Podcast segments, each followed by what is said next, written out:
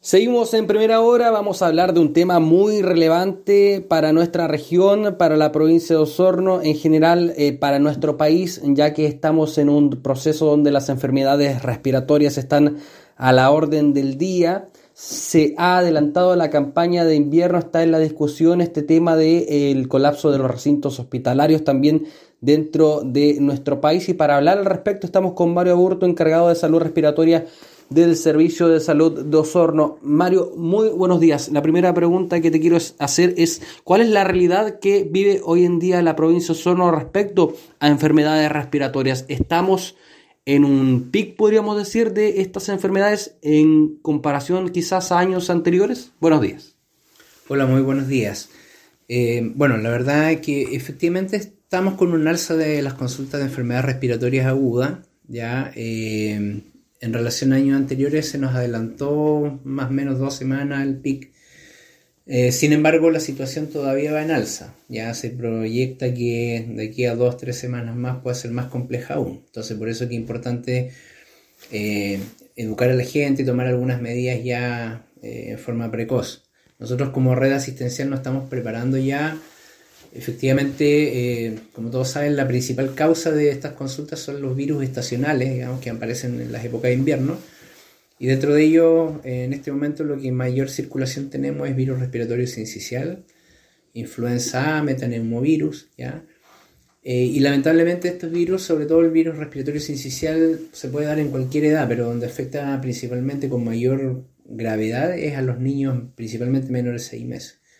Entonces, de ahí la importancia de poder tomar ciertas medidas también de, precaución en relación a cómo evitar los contagios principalmente, ¿ya?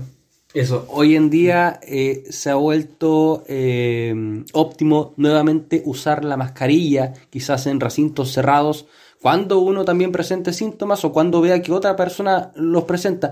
¿Vuelven las recomendaciones que teníamos del COVID-19 presentes para evitar también contagiarse de enfermedades respiratorias? Sí, la verdad es que estas recomendaciones son recomendaciones que hemos dado todos los años en realidad frente a la enfermedad respiratoria, pero nunca les han tomado mucha importancia a la comunidad en general. Y efectivamente cuando llegó la pandemia de COVID, ahí como que las medidas fueron mucho más, más directas y la gente acató en, en, en mayor medida esta, esta adopción de, de protección. Eh, sin embargo, como bien mencionas, no es algo que solamente se tenga que mantener en pandemia y ahora que entre comillas ya la pandemia va en retirada, no, es, no hay que olvidarse de eso. Todas las enfermedades respiratorias producidas principalmente virus, bacterias obedecen a contagios y los virus se pueden trasladar largas distancias. En la medida que uno tose, estornuda, se van estos virus trasladando a través del aire y por lo tanto otras personas se pueden, pueden eh, respirar estas partículas y también eh, infectarse. Entonces, lo hemos estado recalcando mucho, eh, el tema del uso de la mascarilla es muy importante, ya hay que tomarlo como una medida de eh, respeto hacia los demás, como un deber social en realidad, de que si yo estoy enfermo y estoy tosiendo, estornudando, colocarme la mascarilla, sobre todo cuando voy a estar, por ejemplo, en lugares públicos, donde hay mucho a veces contacto con personas que son adultos mayores, donde pueden haber niños, y por lo tanto el no protegerme yo estoy poniendo en riesgo a las demás personas. Entonces, lo esencial es eso, tener ese respeto de poder justamente pensar en los demás. Ahora, como sabemos que no todas las personas adoptan esta medida, claro, la recomendación sería para alguien que va en los grupos más vulnerables, si ve que el resto de la gente no se cuida, entonces cuando voy a ir a un supermercado, a un mall, a lugares más hacinados, por precaución, uno usar la mascarilla uno, aunque no esté enfermo, pero para evitar, digamos, enfermarse porque puede haber alguien al lado que justamente no está usando la mascarilla y se pone a toser o a estornudar. Hablando de eso también y de las protecciones que hay de por medio de las enfermedades respiratorias, ¿cómo vamos en el tema de la vacunación? ¿Con las Seremías de Salud han manejado esas cifras respecto a cómo se ha manejado? Eh, bueno, otra medida preventiva importante, digamos, y la más costo efectiva tiene que ver con la vacunación influenza, principalmente en este periodo. ¿ya? Y aquí es importante reforzar que si bien es cierto la cobertura está mejor que lo que llamamos a nivel nacional y regional, nosotros como provincia tenemos 66,9% de cobertura. Eh, sin embargo, lo óptimo es obviamente llegar a todos los grupos de riesgo. Entonces tenemos ahí algunos grupos, esencialmente las embarazadas, por ejemplo, tenemos una cobertura baja que no, supera el 35%. Y en el caso de los adultos mayores, que también es un grupo de riesgo, estamos en un 54,7% solamente. Entonces, el llamado es a poder pensar y tratar de prevenir y no esperar, digamos, dejar pasar más tiempo para poder acudir a algún punto de vacunación. ¿Por qué es importante esto? Porque como mencionaba al comienzo, en la vigilancia epidemiológica que llevamos, lo que más están apareciendo y aumentando últimamente es el virus BRS más en la influenza A. Por lo tanto, cuando uno se vacuna, habitualmente para que desarrolle una inmunidad hacia el virus pasan aproximadamente dos semanas. ¿ya? Entonces, eh, son dos semanas en rigor que seguimos todavía expuestos frente al contagio. Entonces, como ya el virus ya apareció y está en aumento, lo importante es no esperar más tiempo para ir a un punto de vacunación. Lo ideal es hacerlo ahora ya para poder protegernos, porque como digo, en dos o tres semanas más vamos a tener una situación mucho más compleja. Y hay que tener claro que la vacuna lo que protege es de una influenza grave que puede ocasionar una hospitalización o incluso la muerte. Eso es lo que hay que tener muy claro. Uno puede resfriarse y todo, porque mucha gente dice, no, es que me vacuné y me resfrié igual. Da lo mismo, uno se resfría por muchos otros virus, pero el resfrío no le va a ocasionar ningún problema, es algo pasajero, eh, pasajero autolimitado, o sea, se pasa solo con buenos cuidados y nada más que eso. Ahora, dentro de los grupos de riesgo también entran los niños hoy en día. Sí, tenemos, bueno, los niños desde los seis meses en adelante.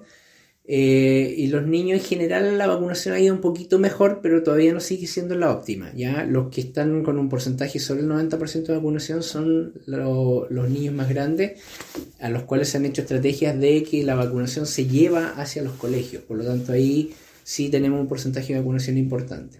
Pero, por ejemplo, llamaba a los niños de 6 meses, 5 años, que todavía no están todos en el sistema escolar, es poder, eh, en el fondo, darle la importancia y reforzar con los padres que puedan eh, generar esta, esta vacunación lo antes posible. ¿Han abordado desde el servicio de salud de la red articulada eh, lo que sucede en las unidades de emergencia pediátrica donde varios usuarios han mostrado descontento por el colapso que existe?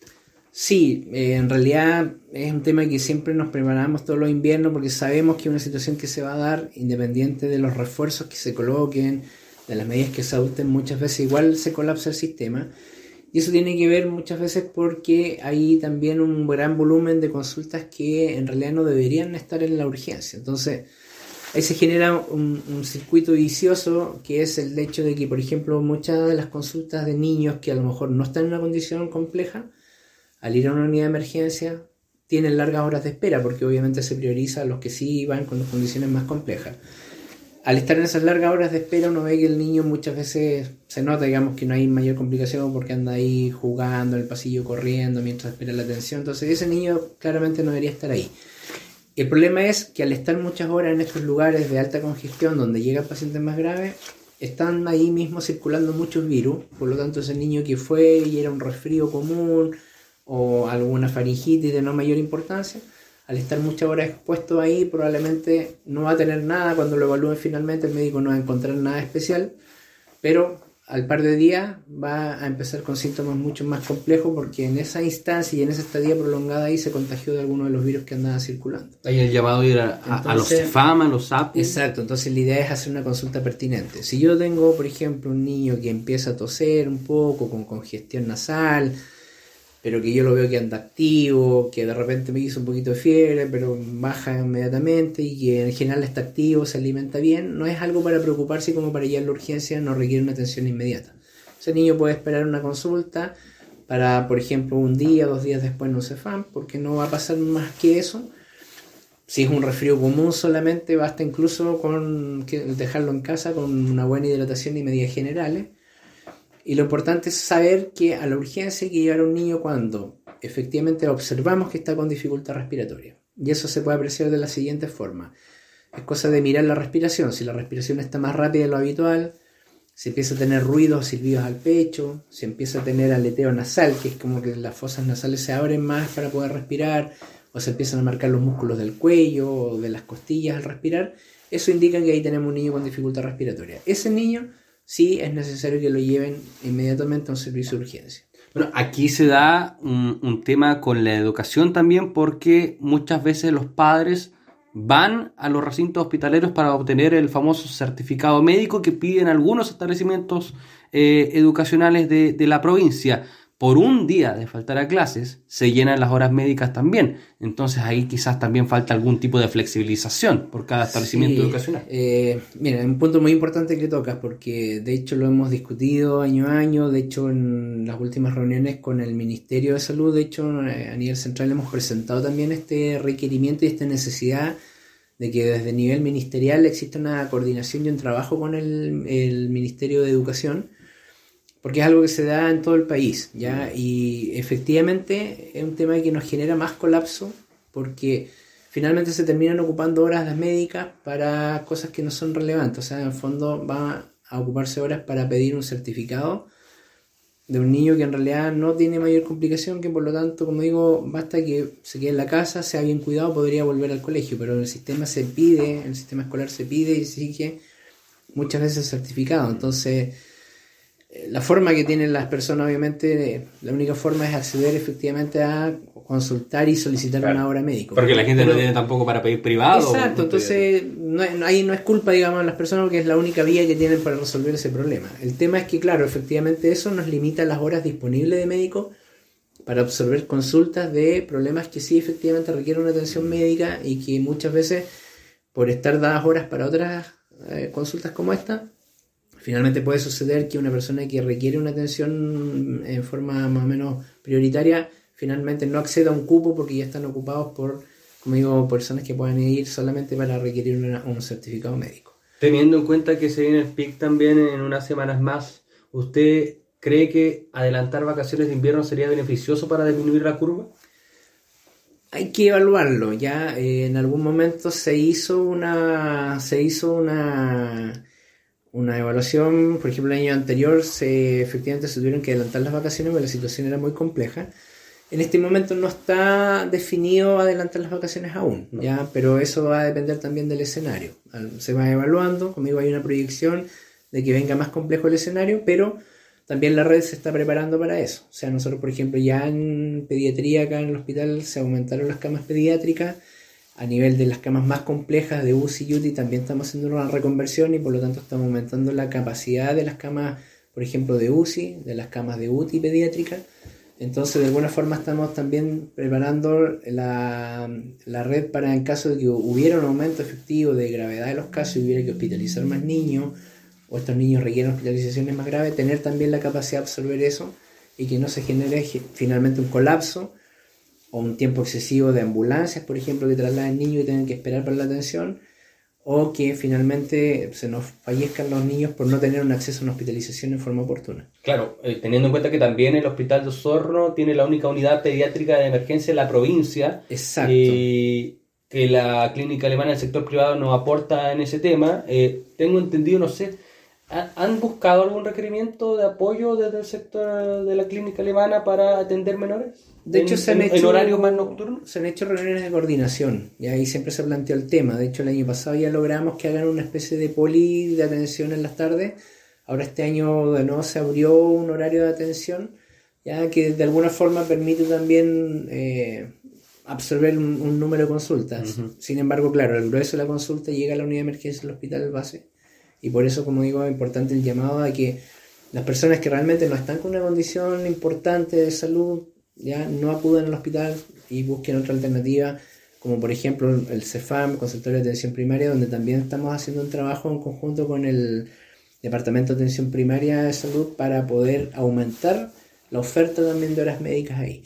La idea es poder, incluso si la situación se complejiza, hacemos reconversión de horas, por ejemplo, horas que están destinadas a trabajo administrativo o a controles de crónicos que pueden tomar más tiempo y gente que está más estable, las podemos reconvertir para hacer consultas de morbilidad y que puedan acceder la gente a tener más cupos diarios en estos establecimientos. Esta posibilidad de reconversión de camas eh, ha dado pie a que no haya una ocupación total de, camas de emergencia en pediatría. Por el momento sí, en el fondo estamos ahí en la medida que, por ejemplo, estuvimos las semanas más o menos 10 de mayo por ahí con una ocupación en pediatría del 95%. Ya. Entonces ahí nos vimos la necesidad de ampliar la, la, cantidad de camas para efectivamente no correr el riesgo de que los pacientes queden sin acceso a camas. Ah, eh, ah, y eso se va monitoreando y estamos haciendo todos los días en la mañana, de hecho tenemos un reporte del hospital con la ocupación de camas, de todos los servicios eh, hemos tenido reuniones con los equipos para enfatizar que todo esto es flexible y dinámico, por lo tanto uno tiene que adaptarse a las contingencias. O sea, si es necesario en algún momento incluso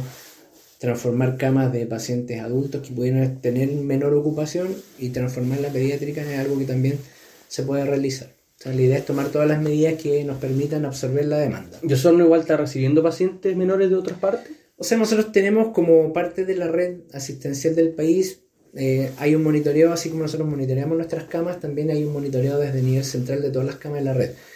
Si nosotros en algún momento hay una situación de colapso en otra red y tenemos alguna cama disponible, indudablemente como red tenemos que apoyar y nos van a derivar pacientes. Así como si nosotros tenemos también en algún momento nuestra eh, capacidad de cama se viera sobrepasada, también tenemos que hacer una derivación hacia algún sistema donde nos permitan también ingresar los pacientes.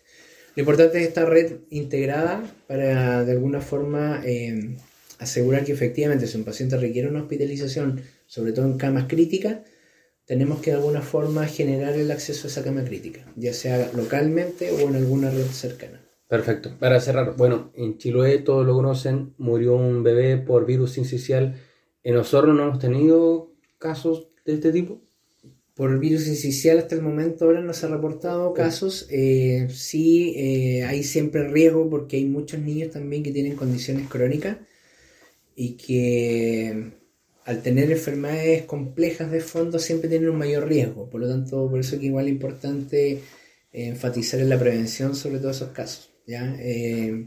siempre es lamentable que cuando ocurra un fallecimiento, entonces igual el llamado a la población es estar alerta a que sobre todo los niños pequeños, a las mamás cuando, como digo, dejen de tomar pecho, rechacen el alimento, sí, vómitos permanentes, decaimiento, somnolencia y dificultad respiratoria, eso sí o sí es importante que hagan una consulta rápida en la urgencia. Muy bien, Mario Agurto, encargado de salud respiratoria de Servicio de Salud Osorno, hablando aquí en primera hora, entregando también recomendaciones por esta circulación viral que principalmente está afectando a los niños niñas en, nuestra región. Muchas gracias por el contacto. muy bien. Gracias a ustedes. Hasta luego.